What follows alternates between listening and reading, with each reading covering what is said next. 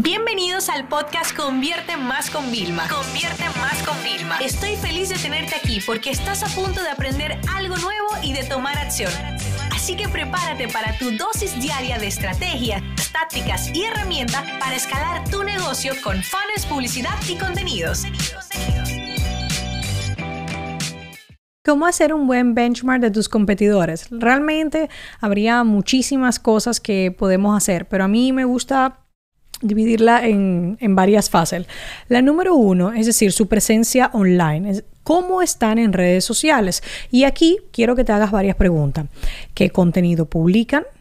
La frecuencia del contenido que están teniendo y qué mix de contenido realmente hacen alternando lo que es gratis a las ofertas y a las promociones. Muy importante que tú más o menos, todo esto visual, sin tener que acceder a las analíticas y todo, veas más o menos cada cuánto venden, si venden a, la misma vez en varias redes sociales, porque claro, esto te tienes que meter en YouTube, en Instagram, en TikTok, en Facebook, donde quiera que tus competidores tengan presencia. Así que repasemos qué contenido publican, la frecuencia, ¿vale? Y el mix entre lo que es contenido de posicionamiento, visibilidad, engagement y contenido de venta. ¿Ok?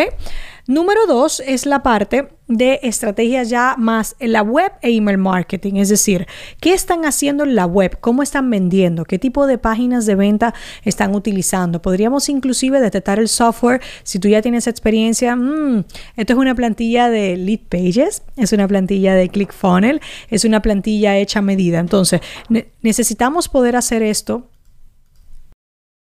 también cómo captan los correos electrónicos y aquí te voy a dar algo para la investigación. Es decir, ¿qué datos están pidiendo? Analiza, piden el nombre y el correo, piden nombre, apellido y correo, piden nombre, correo, qué necesitan, qué, les gustaría, qué cargo tienen. O sea, aquí hay que investigar un poco porque muchas personas te dirán, pide pocos campos para que tengan más conversiones, pero eso no se trata del número de campos, se trata de los campos que tú realmente necesitas. Aun cuando tengas menos conversiones, tú necesitas tener una base de datos que realmente esté optimizada. Y vuelvo y te digo, todo esto nosotros lo podemos evaluar. Quizás es recomendable que tengas un correo electrónico falso para poder hacer estas pruebas, pero bueno. Entonces, repasamos. Has analizado la presencia digital, qué contenido publican, la frecuencia y cada cuánto venden. Hemos analizado en la web, es decir, qué contenidos tienen, qué información ponen y cómo captan datos para entrar en su embudo de venta.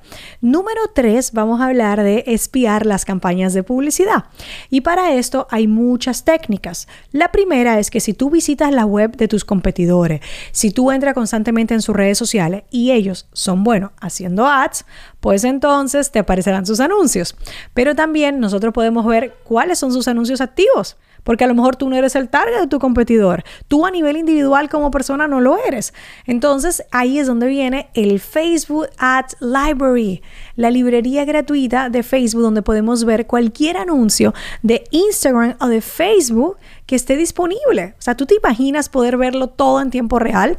De esta forma es que yo analizo, digo, mm, este amigo mío, eh, por ejemplo, eh, ¿cómo estará vendiendo? ¿Vende con vídeo? ¿Vende con imágenes? Porque claro, al momento de nosotros utilizar el Facebook Library, nos volveríamos a hacer preguntas. ¿Son imágenes? ¿Hacen muchas historias?